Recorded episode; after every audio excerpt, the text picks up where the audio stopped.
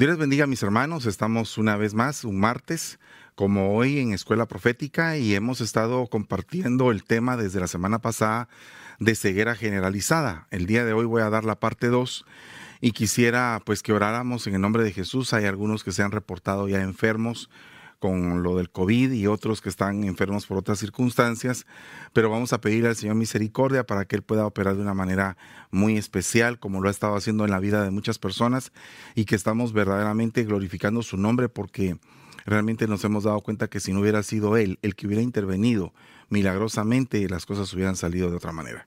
Así que vamos a orar en el nombre de Jesús y le vamos a dar gracias al Señor por su gran misericordia. Padre, te damos gracias en el nombre poderoso de Jesús. Bendecimos a cada uno por nombre, te damos la gloria, la honra. Te suplicamos, Señor, delante de ti presentamos nuestras peticiones. Te suplicamos por la salud de Zoe Recinos, por la salud de Pastora Elizabeth Andrade, por la salud de los pastores Cartagena, por la salud del pastor John, Señor, por la salud de todos aquellos que están enfermos, de la hermana Ana Ruth, Padre, por favor, te lo suplicamos, Señor, auxílialos, Padre, por la mano Susi, allá en Perú. Te ruego, Señor, en el nombre de Jesús, que los guardes, que los sanes poderosamente, Señor. En el nombre de Jesús, te damos la gloria, suplicándote por una palabra apostólica, profética, evangelística, pastoral y magistral en esta noche, que nos pueda edificar a todos. Gracias te damos en el nombre maravilloso de Cristo Jesús. Amén y amén. Gloria a Dios, hermanos. Eh, pues estábamos hablando de un tema muy delicado porque creo que en el final de los tiempos se está presentando básicamente la fotografía o, se está presentando la imagen de una iglesia eh, como la iglesia de la Odisea, de una iglesia que se siente rica, que no tiene necesidad de nada, pero que la realidad, según lo que Dios nos muestra, es que es una iglesia pobre, miserable, ciega, desnuda y digna de lástima. Eh, bien tremendo porque estas cinco carencias que esta iglesia tiene están comparadas con los cinco ministerios. Es una iglesia pobre porque le hace falta pan, o sea que no tiene maestro. Es una iglesia desnuda porque no tiene cobertura, le hace falta un apóstol que la cubra. Es una iglesia que es digna de lástima porque no tiene un pastor que se apiade de ella. Es una, es una iglesia que está ciega porque le hace falta profeta. ¿Verdad? Eh, entonces, lógicamente aquí estamos viendo que tiene carencias esta iglesia tremendas. Pero una de las cosas bien delicadas de esta iglesia es que es una iglesia ciega. Y que Dios nos libre a nosotros de poder en algún momento alcanzar algún tipo de ceguera. Porque hay dos, dos cosas, dos categorías de ciegos. Los ciegos porque tienen apagados sus ojos y los ciegos porque está apagada la luz, aunque tienen los ojos abiertos. Observe usted este punto porque si usted entra a un cuarto y entra con los ojos abiertos, pero el cuarto está totalmente a oscuras, pues usted no ve nada, aunque tenga los ojos abiertos. Y en otro, en otro cuarto puede ser que esté la luz bien refulgente, pero usted tiene los ojos cerrados y también de igual manera no ve nada. Entonces aquí hay una situación bien delicada, una que está propiamente ligada al individuo y otra que es eh, propiamente ligada a la potestad de las tinieblas que opera en diferentes lugares que no permite que haya una revelación. Le voy a poner un ejemplo. El profeta Daniel, o sea, estaba esperando recibir un mensaje de parte de Dios, pero había algo que tapaba o impedía la revelación, que era el príncipe de Persia una potestad que se estaba oponiendo a que Gabriel llegara con el mensaje. Entonces tuvo que haber una guerra espiritual para que se despejara y que viniera la revelación. Esta, esta revelación viene a ser o tipifica lo que nosotros vendríamos a entender como luz, una luz, una solución al problema que se está viviendo.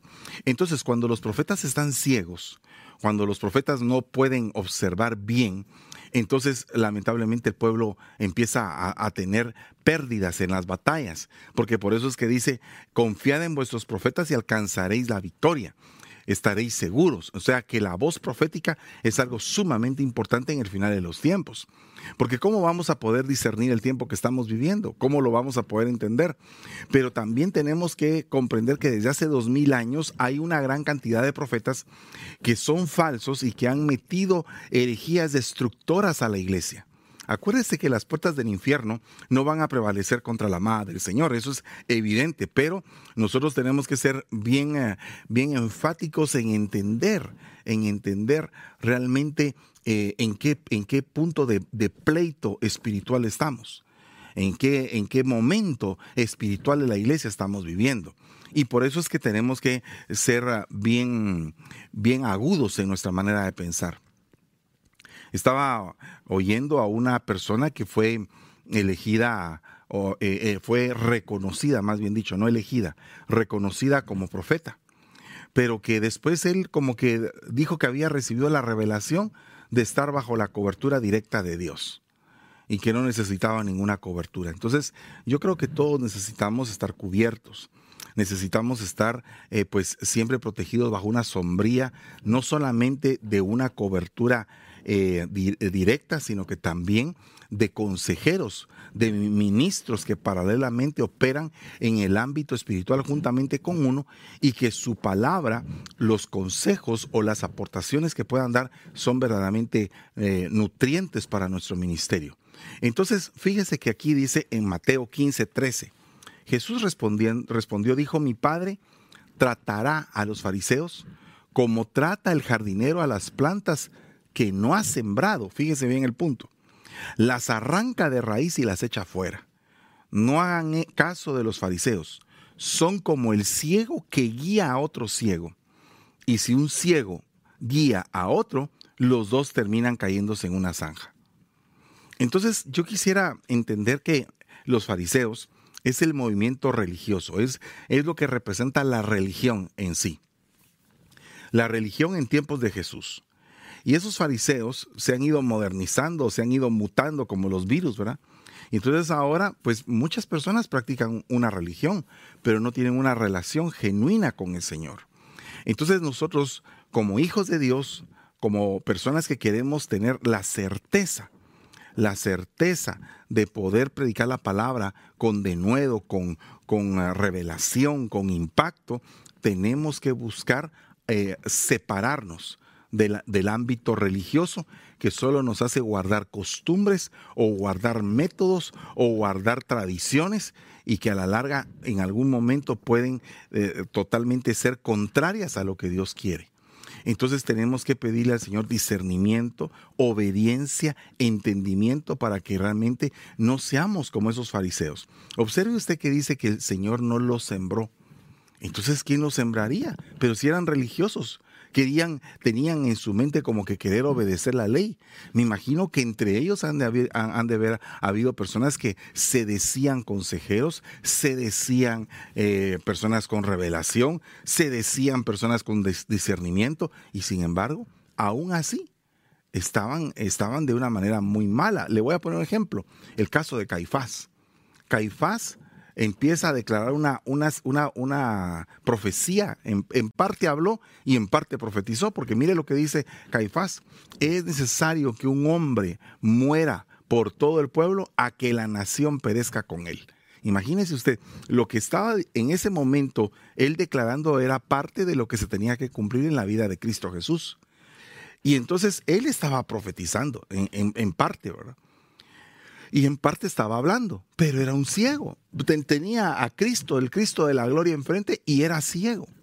Entonces, esto es algo bien delicado porque no implica que como vayas a profetizar o vayas a decir algo eh, que, que, viene para, para poder afirmar o no tal vez afirmar, sino que para poder revelar el propósito de Dios, significa que tú estés bien.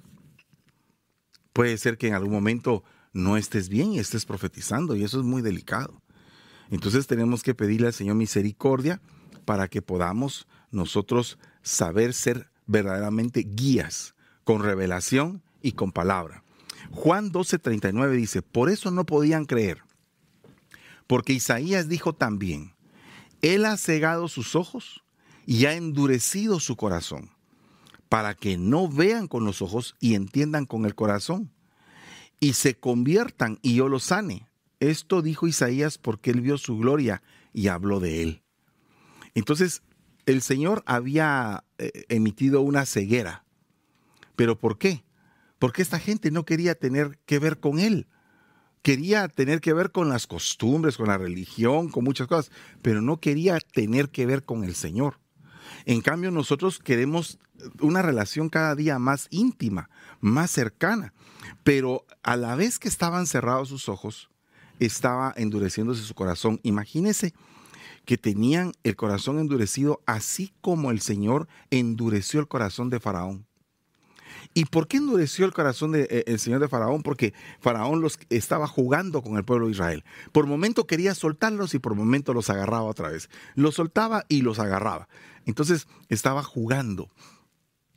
Estaba haciendo un abuso de poder.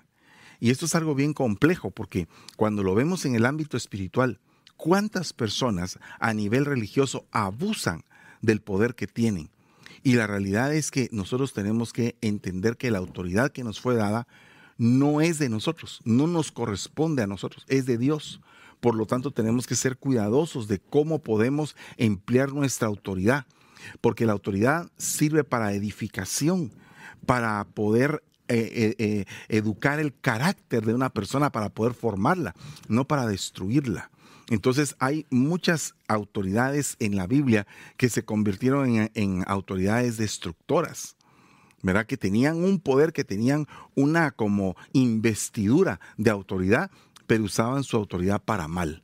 Tal es el caso de Diótrefes, que decía que deseaba ser el primero en, la iglesia y, al desear ser el primero, pues me imagino que tenía algún tipo de privilegio porque él era el que dejaba entrar o, rechazaba a los hermanos que querían congregarse. O sea que tenía tal nivel de poder eh, en esa iglesia que él decía, tú no entras o tú sí entras. Y eso es algo bien delicado porque las puertas de la iglesia están para recibir a todos, a todo aquel que con corazón arrepentido, contrito y humilde quiere llegar a, ser moldeado por el poder del Espíritu Santo. Entonces, qué tremendo es que aquí hay quienes están cegados y endurecidos su corazón. Tenemos que pedirle al Señor que cambie un corazón de piedra y que ponga un corazón de carne en cada uno de nosotros. Romanos 2.17 dice, pero si tú, que llevas el nombre de judío y te apoyas en la ley, que te glorías en Dios y conoces su voluntad, que apruebas las cosas que son esenciales, siendo instruido por la ley, y te confías en que eres guía de ciegos, fíjate, luz de los que están en tinieblas, instructor de necios, maestros de los faltos de madurez, que tienes en la ley la expresión misma del conocimiento y de la verdad. Tú pues que enseñas a otro, ¿no te enseñas a ti mismo? Tú que predicas que no debes de robar, robas. Tú que dices que no se debe de cometer adulterio, adulteras. Tú que abominas a los ídolos, saqueas templos. Entonces aquí estamos viendo algo bien tremendo porque este se convirtió en un guía pero es un guía que no da un buen ejemplo. Es un, día que, o es un guía que solamente predica, pero que no se convierte. ¿Cuántas personas en la iglesia profetizan en estos días, pero no tienen un buen testimonio? Yo creo que el ministerio profético, el don profético, la unción profética, tienen que ir de la mano de un buen testimonio de un buen testimonio, o sea, de una persona que continuamente está luchando por cambiar, de una persona que tiene eh, pues el deseo de ser piadoso y de hacer buenas obras, de una persona que tiene fe y que por, por la fe que tiene muestra sus obras. Y así sucesivamente, una serie de requisitos que se necesitan para que realmente una persona pues pueda eh, profetizar con fluidez. Yo no quiero detener el fluir de nadie, hermanos, para que ustedes puedan profetizar. No es mi intención. Pero qué lindo es que tu vaso cuando profetices esté limpio. Debemos de pedirle mucho al Señor para que limpie nuestros vasos, que nos lleve a la santidad, sin la cual nadie verá a Dios, y que podamos eh, eh, comprender la magnitud de cómo es que como vasos estamos siendo utilizados para edificar al pueblo. Porque imagínese, hermano amado, de que una persona está profetizando está declarando cosas de Dios y se las está declarando al pueblo.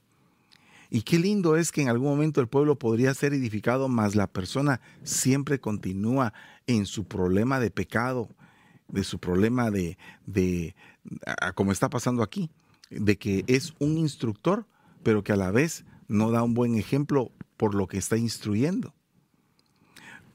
Eh, antes de poder dar una profecía, ¿no cree que la profecía debería de ser para uno? Muchas de las profecías que nosotros damos nos incluye a nosotros. Entonces tenemos que tener un cambio. Yo creo que eh, estamos, pues hemos estado compartiendo hace unos días, el domingo, acerca de las transiciones.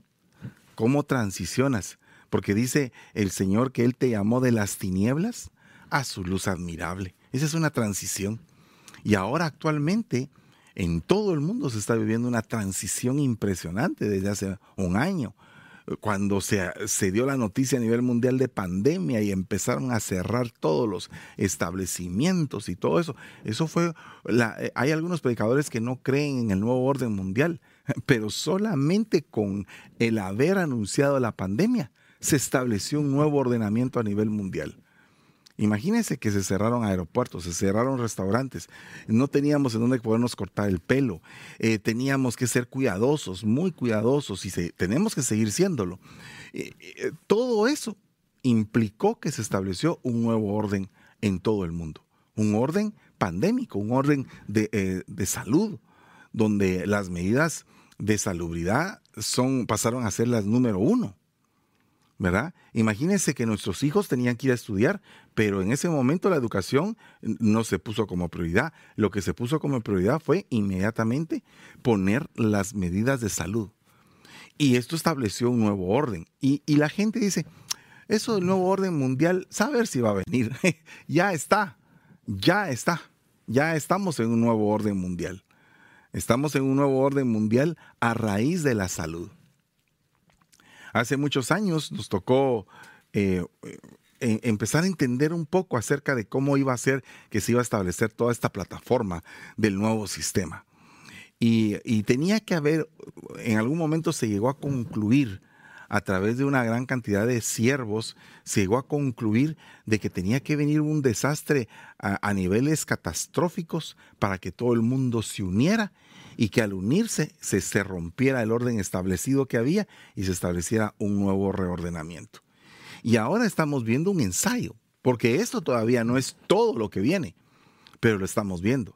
Y esto entendemos que es producto de algo que ya estaba dicho desde hace, desde hace dos mil años y que poco a poco ha venido encajando en un rompecabezas que cada día le faltan menos piezas y que cuando esté completo nosotros nos vamos, nosotros no nos vamos a quedar. Porque si el Señor ha ido permitiendo que se cumpla todo lo que Él dijo que se iba a cumplir, y, lo estamos viendo con nuestros ojos, entonces debemos de comprender que estamos en la recta final de la iglesia. Dígame si no estamos viviendo por mucho una iglesia ostentosa en muchas partes del mundo. Yo no estoy diciendo que una iglesia no sea próspera, gloria a Dios por la prosperidad, gloria a Dios porque en algún momento tiene, tiene economía sana y, y, fuerte. Gloria a Dios por eso. Pero no estoy hablando de esa situación, estoy hablando de que hay iglesias donde el poder que manda es el poder de Mamón, el Dios del dinero, y no es el Señor Jesucristo. Entonces tenemos que ser eh, bien cautelosos de esto, porque se han levantado profetas de esas corrientes a meterles herejías destructoras al pueblo, donde ponen al pueblo en un plan muy terrenal, en un plan de conseguir el dinero ya, de, que venga el dinero ya, porque el dinero es lo que eh, significa la prosperidad y la bendición y que Dios está contigo. Pero Dios no nos ha dicho eso en su palabra. Dios nos ha dicho que Él nos da la capacidad de hacer riquezas, pero que en otras ocasiones nos va a tener que permitir pasar el sufrimiento. Y en ambas cosas tenemos que aprender a alabar y bendecir el nombre del Señor. Entonces tenemos que comprender porque mire lo que dice acá en 2 de Corintios 4:3. Y si todavía nuestro evangelio está velado, para los que se pierden está velado, en los cuales el Dios de este mundo ha cegado el entendimiento de los incrédulos, para que no vean el resplandor del evangelio de la gloria de Dios, que es la imagen de Dios. Mira, eh, hay en la Biblia hay claramente un apóstol incrédulo. Todos inmediatamente nos ponemos a pensar en Tomás, que Dios bendiga a Tomás. Cuando lleguemos allá al cielo nos vamos a tener que reconciliar con Tomás. Pero el punto es que ya era apóstol y tenía, tenía problemas en su mente, en su manera de pensar y de digerir la resurrección. También vemos profetas que son incrédulos. Tienes que ir a Nínive. A Nínive es donde yo quiero que tú vayas. No, yo no quiero ir a Nínive. Yo voy a donde se me da la gana, dijo Jonás. Entonces no creyó a la palabra que le estaban dando. Hay muchas, muchas cosas que yo puedo observar en la palabra, pero bien tremendo porque en este caso dice que Dios ciega el entendimiento, el Dios de este mundo, Dios de este mundo, no Dios nuestro Dios. Dios con D pequeña, de este mundo ha cegado el entendimiento de los incrédulos. Y entonces dice que no van a ver el resplandor del Evangelio, o sea que básicamente no, no van a poder percibir las buenas nuevas. Y este tipo de ceguera, ¿qué pasa cuando cae en, las, en los ojos de un ministro? Por incredulidad. Si mis ojos no lo ven, si mi dedo no, no mete, no se mete en los oídos de, de sus clavos, ¿me entiendes? Llegar a ese punto de razonamiento. Porque dice la palabra, no nos predicamos a nosotros mismos, sino a Cristo Jesús como Señor, y a nosotros como siervos vuestros por amor de Jesús. Pues Dios, que dijo que de las tinieblas resplandecerá la luz, es el que ha resplandecido en nuestros corazones, para iluminación del conocimiento de la gloria de Dios en la faz de Cristo. Pero tenemos este tesoro en vasos de barro, para que la extraordinaria grandeza del poder sea de Dios y no de nosotros. Entonces aquí juega un papel muy importante la humildad del vaso. La humildad del vaso. Eh, ¿Cómo es el profeta? ¿Será que es arrogante? ¿Será que hasta su caminar es arrogante? Hace algún tiempo mirábamos a una, a una eh, señora que decía que era profeta y que cuando ella estaba sudando, decía en su iglesia, decía, sudo e inmediatamente salía corriendo uno a secarle la frente. Y después seguía predicando.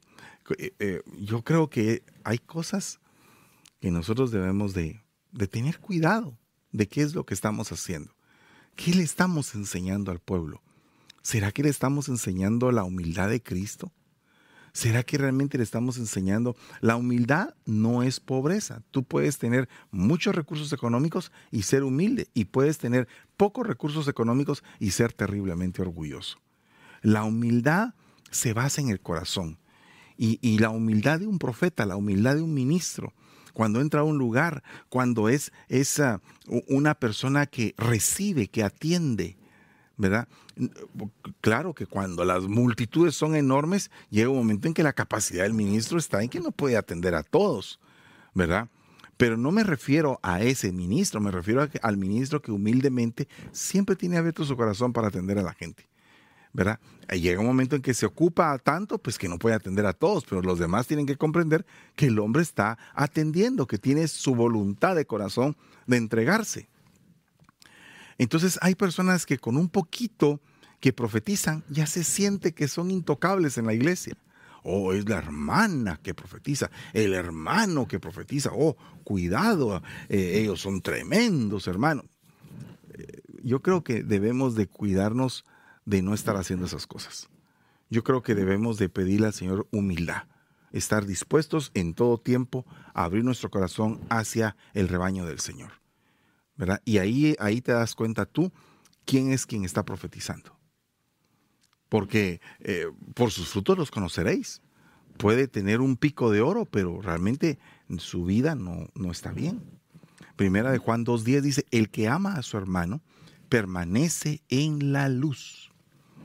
Y no hay causa de tropiezo en él, pero el que aborrece a su hermano está en tinieblas y anda en tinieblas y no sabe a dónde va porque las tinieblas han cegado sus ojos.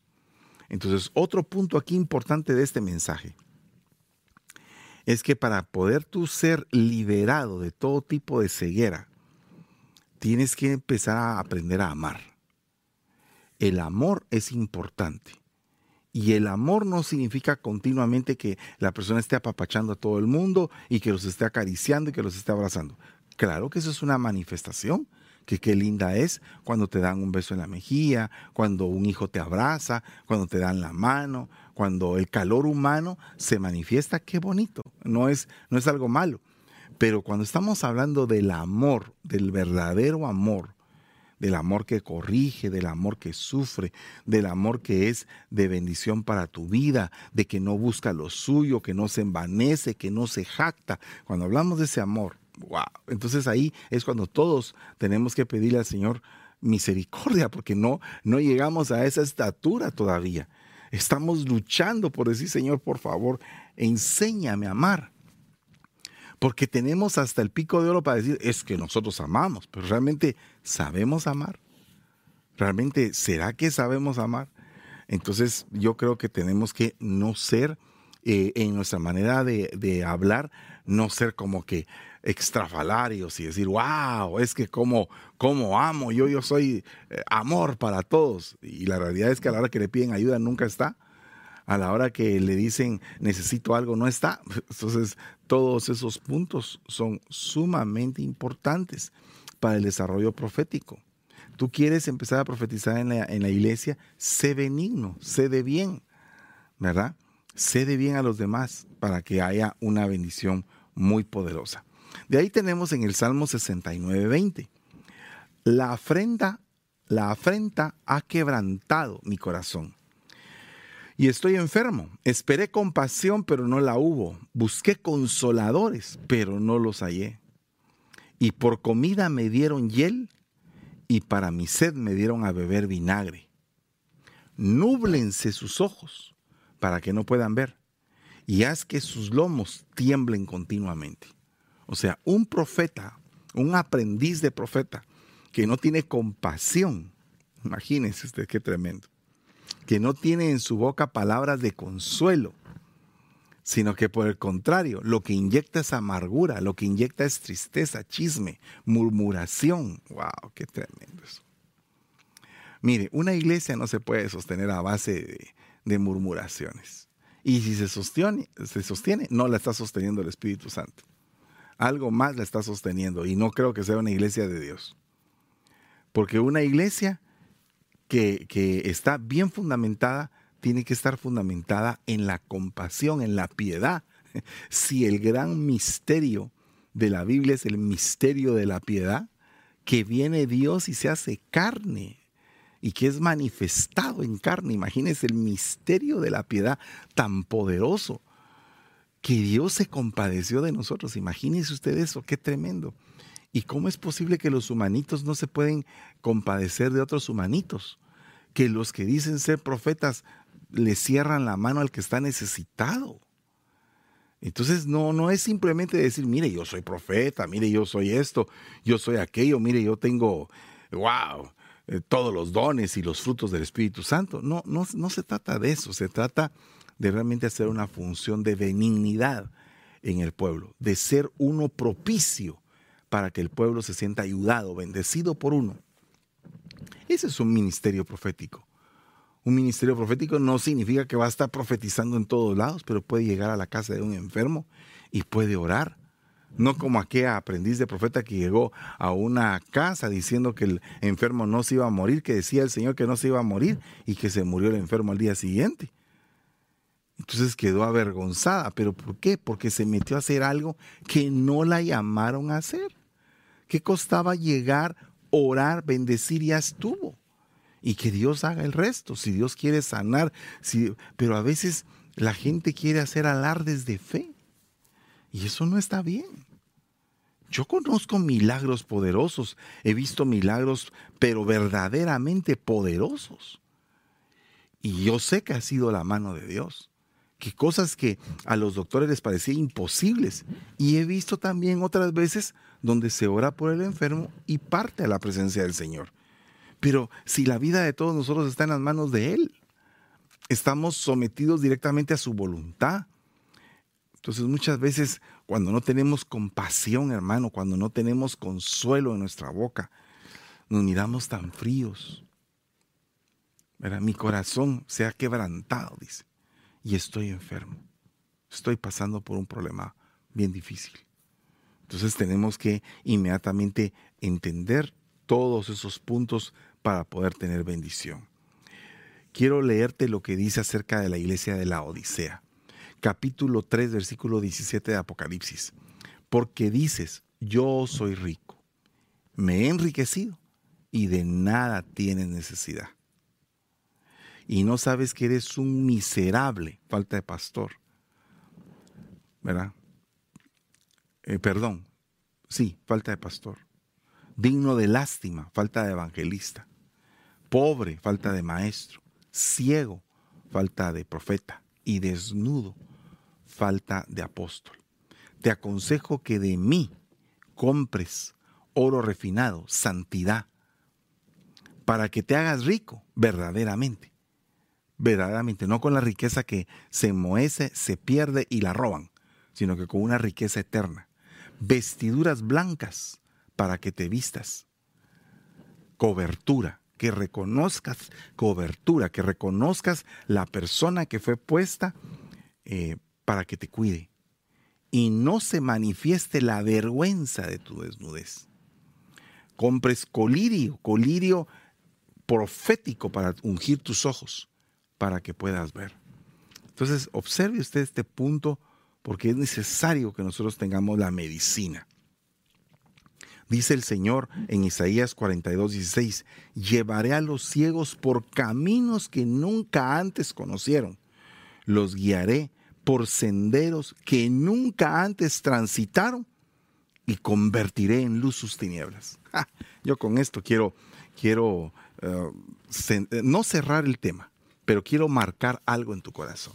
Aquí hay una promesa de la que tenemos que echar mano y decirle, Señor, que esta palabra que está escrita en tu bendita palabra, en tu bendita palabra profética más segura, se haga realidad en mi vida. ¿Verdad? Que realmente me lleves por caminos que nunca he conocido, por senderos que nunca he transitado y que se convierta, ¿verdad? Convertiré en luz sus tinieblas, que se conviertan mis tinieblas y tus tinieblas en luz que haya cada día más luz a nuestras vidas, que haya más revelación, que haya más entendimiento. Porque observe usted que el factor Sodoma es uno de los factores que produce ceguera. Fue lo mismo que ocurrió en los días de Lot. Comían, bebían, compraban, vendían, plantaban, construían. Pero el día en que Lot salió de Sodoma, llovió fuego y azufre del cielo y los destruyó a todos. Lo mismo acontecerá el día en que el Hijo del Hombre sea revelado. ¿Qué pasaba en los días de Lot? Dice que los ángeles eh, hirieron con ceguera a ese pueblo. ¿Y por qué los hirieron con ceguera? Porque había llegado su inmundicia había llegado hasta el cielo. Se habían corrompido de una forma tan terrible que ya, ya no, no, no, no, se podía ya ahí eh, mediar por medio de la misericordia. La misericordia le fue extendida a Lot. interesante eso, porque la, misericordia de Dios se manifestó en la casa de Lot. Pero realmente ahí la, la misericordia ya no entraba. entró por intercesión de Abraham y si hubiera 50 justos, Señor, y si hubiera 20, si hubiera 10, no los hay, dijo el Señor. No los hay. No hay ni uno. Pero voy a sacar a tu, a tu sobrino Lot, a tu sobrino. Hermanos, yo creo que eh, el pecado de Sodoma fue abundancia de pan, completa ociosidad, y que no alargó su mano al necesitado. Veamos profetas que están ciegos. ¿Por qué será que se pusieron ciegos? ¿No será que tal vez tenían demasiada abundancia? Que se volvieron perezosos en el estudio de la palabra y todo eso. Y que de repente ya no le alargaron la mano al necesitado. Yo creo que nosotros tenemos que cambiar esa actitud cualquier tipo de pereza la echamos fuera. Que no haya pereza en nosotros, hermano. Que, que haya voluntad de trabajar. Que haya voluntad de servir. Esto es, esto es algo bien tremendo porque hay profetas que se sienten tan profetas que no les gusta servir en ninguna parte, que, que se sienten merecedores de que los sirvan. Y yo no estoy diciendo que no recibamos la atención de alguien. Cuando a mí me invitan a algún lugar, los hermanos tan lindos me sirven y todo. Pero también yo tengo que servir. O sea, tal vez no en las mesas, pero en la, en la predicación, en el impartimiento de la palabra. Tengo que prepararme para eso. Pero también ya serví en las mesas. Pero si me pusieran a servir en las mesas, yo con gusto lo hago. No tengo ningún problema en, en recoger una silla o poner una mesa. Eh, el problema sería que me sienta demasiado y que por lo que me siento dejo de hacer lo que debo de hacer. Entonces yo creo que debe de haber un manto de gracia, de misericordia y de humildad sobre todas aquellas personas que profetizan en la iglesia. Pero diligencia, que no porque es la hermana que profetiza ya no puede tocar una silla, ya no puede limpiar una mesa o ya no puede hacer la cafetería que como es el hermano que profetiza, ya no puede él estar en servidores, porque es el que profetiza, entonces él ya es de otra estirpe, de ninguna manera, de ninguna manera. Todos somos siervos. Decía el pastor de mi pastor, decía, somos siervos con sombrero de paja, decía él. Somos siervos inútiles, porque solo lo que teníamos que hacer, medio logramos hacer. Entonces, cuidado, hermanos, cuidado, por favor, yo les ruego en el nombre de Jesús que si tú estás desarrollando un, don profético en la iglesia, apégate a la doctrina, no te despegues. No te despegues, apégate a la doctrina.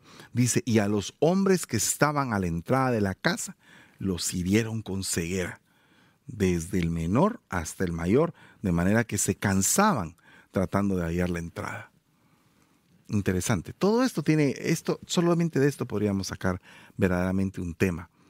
Pero qué, qué, qué difícil, qué difícil. Mire, un profeta con ojos abiertos y con luz delante de tus ojos, como Abraham, porque Abraham era profeta.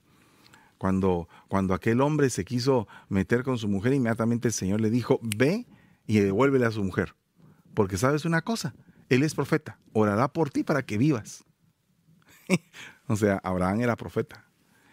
Con un, o profeta con luz en sus ojos y también con luz enfrente de sus ojos. Y él hablaba con el Señor. Y entonces eh, en esa plática que él tenía le dijo, por favor, te encargo, te encargo a, a, mi, a, a Job, a, perdón, a Lot. Y, y por eso fue que fue sacado Lot de Sodoma. Ya me estoy confundiendo entre Lot y, Job, pero me parece bien tremendo la intercesión profética. ¿Cómo es que la intercesión profética logró sacar del castigo con azufre y fuego que iba a tener esa ciudad? Y Pedro concatena, porque dice que, que Lot, ah, su alma estaba angustiada. Me imagino que si concatenamos lo de Pedro con lo que dice la palabra en Génesis perdóneme que, me, que, le dé una pensada. Dice Pedro que el alma de, de, Lot estaba angustiada. Pero entonces si estaba angustiada, ¿por qué no salía? Si estaba angustiada y estaba clamando, ¿por qué no salía? ¿Por qué estaba atado ahí si estaba angustiado? Entonces yo me pongo a meditar que su familia no quería salir de ahí. Esa es una. Dos, que él se sentía tal vez muy viejo, tal vez se sentía como que sin la potencia para poder salir y rehacer una nueva vida sin su familia, porque su familia quería estar ahí. Entonces aquí se concatenó un problema con un profeta que vino y empezó a interceder por él. Entonces el alma angustiada la recibió el Señor y oyó la petición del profeta y vino la respuesta. Y la respuesta fue salvación. Entonces, eh, cuando tú tienes los ojos abiertos, cuando tú estás percibiendo el panorama, tú puedes interceder mejor. Cuando tú, tú ves un panorama sombrío, cuando tú ves el panorama de pelea profética, de pelea espiritual, de que la palabra que vas a llevar va a romper con un sistema, porque lo que pasó fue que eh, entre Abraham y Dios había una conversación tan hermosa de, de súplica, de intercesión hablando. Y si hubiera 50, y si hubiera 20 hablando, ¿verdad? Llegando a un razonamiento con Dios, qué lindo. Y entonces viene Dios y opera de una manera poderosa, de tal forma que saca el alma angustiada. Entonces, si nuestros profetas, si los que se manejan en el don o en la unción, tienen ese sentir, el sentir de interceder por las almas angustiadas, es algo que debe de tener un profeta con ojos abiertos y con luz delante de sus ojos. El poder interceder. Otro punto acá Dice Deuteronomio 28, 28, te herirá el Señor con locura, con ceguera y con turbación de corazón, y andarás a tientas a mediodía, como el ciego anda a tientas en la oscuridad.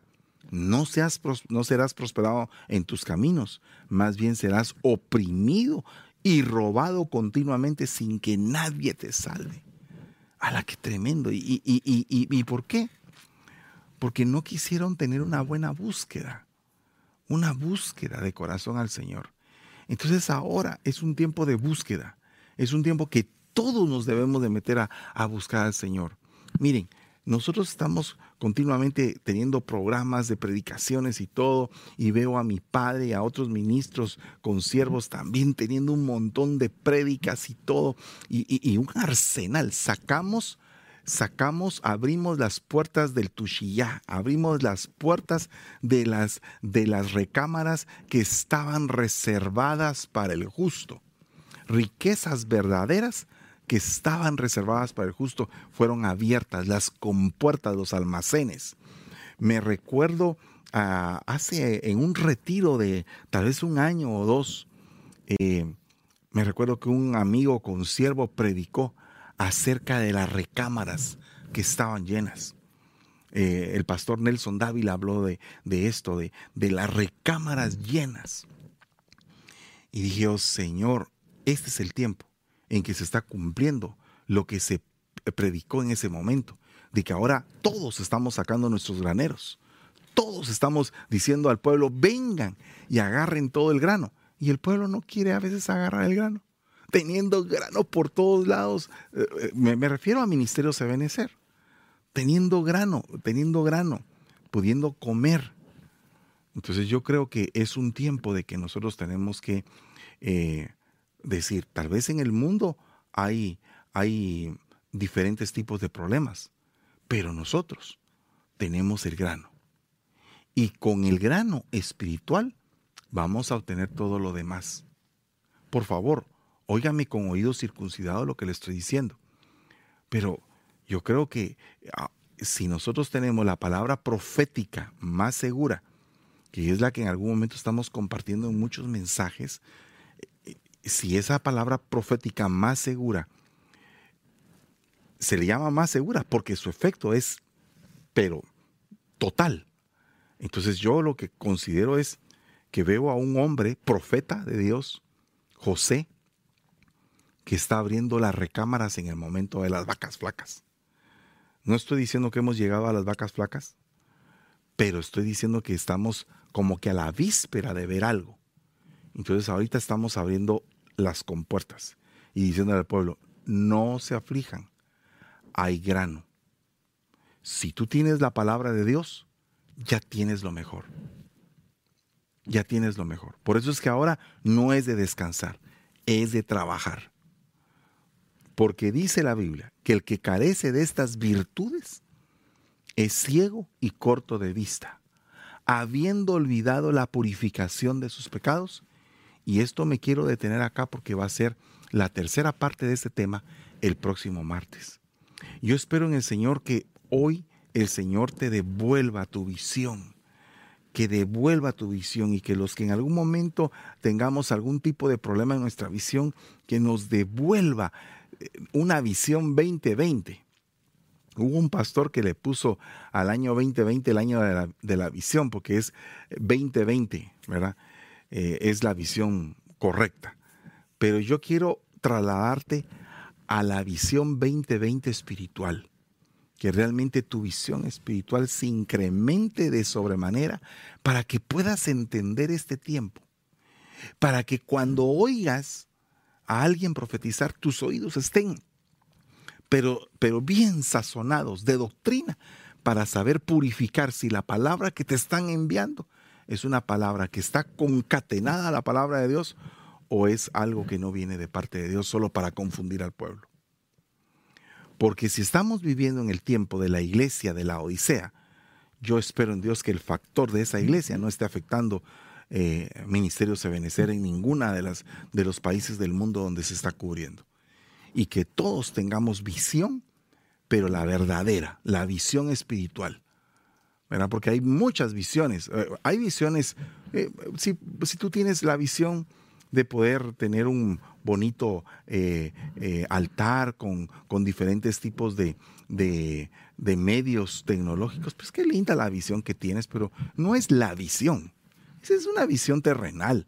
Todos las tenemos. Y gloria a Dios, porque si tenemos visiones terrenales, eh, pues vamos avanzando en lo que tenemos que avanzar. Pero yo te invito a que tengas la visión celestial, a que le pidas al Señor la revelación. Anoche estaba orando y le estaba diciendo, Señor, por favor, muéstrame la revelación, la revelación de este mensaje hacia dónde hay que llevar al pueblo para poder eh, hacer eh, que el pueblo entienda y se abra sus sentidos espirituales.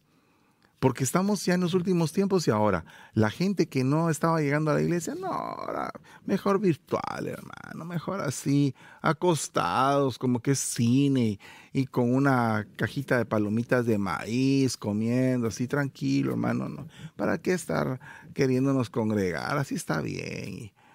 No, yo creo que eso puede afectar tremendamente porque puede ser que el factor Sodoma se empiece a, ejecutar. Abundancia de pan.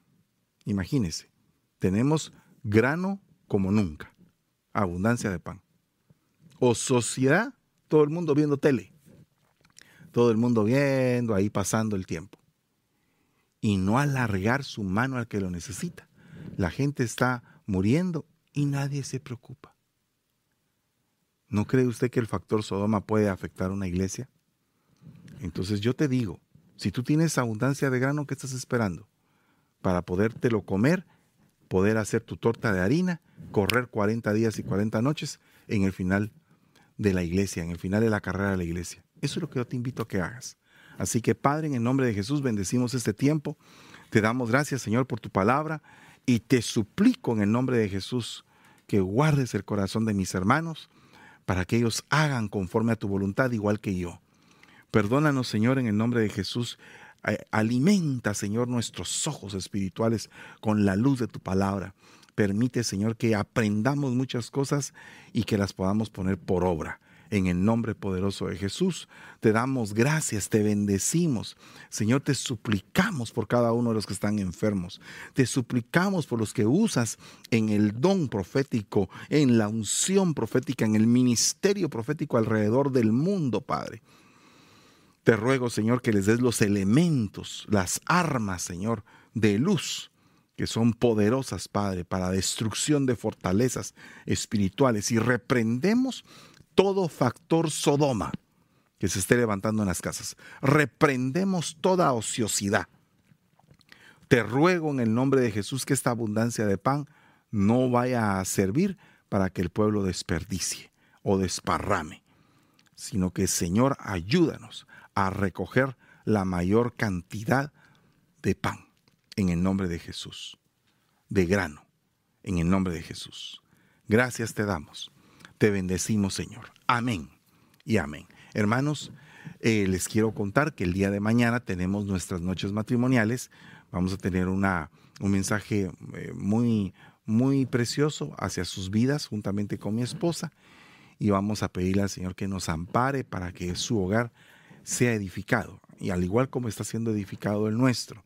Todos los hogares padecemos de problemas, pero poco a poco, paso a paso, vamos avanzando y vamos teniendo cada día más victorias para poder terminar nuestra carrera con gozo. Así que le invito a que no falte. El día miércoles mañana estaremos con noches matrimoniales. El día jueves con el devocional de mi esposa, pastora Debbie Campos, y el día viernes en la aljaba del salmista. Estamos para eh, poder compartir las bendiciones que Dios nos ha entregado en la alabanza. Que Dios le bendiga y pase una excelente noche.